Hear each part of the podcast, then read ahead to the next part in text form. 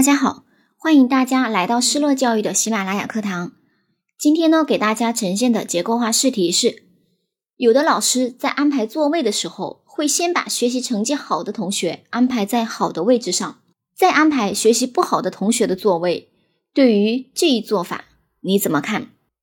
对于这个问题，我们可以从三个方面来进行作答：一、点题加表态。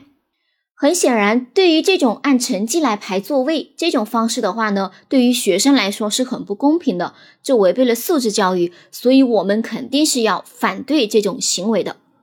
二、原因加措施。那既然反对这种行为，咱们就要来谈一谈这种行为它导致的不良影响有哪些呢？以及老师应该怎么去做呢？三、简单的进行总结。下面开始示范作答。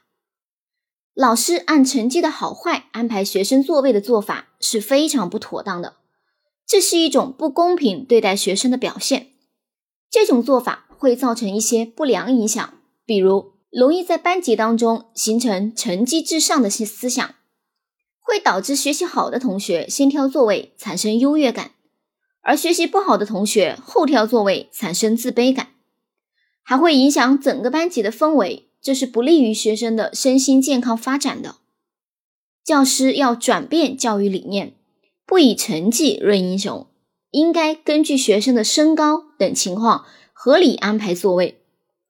学校也要对教师进行多样化的考核，积极贯彻落实素质教育。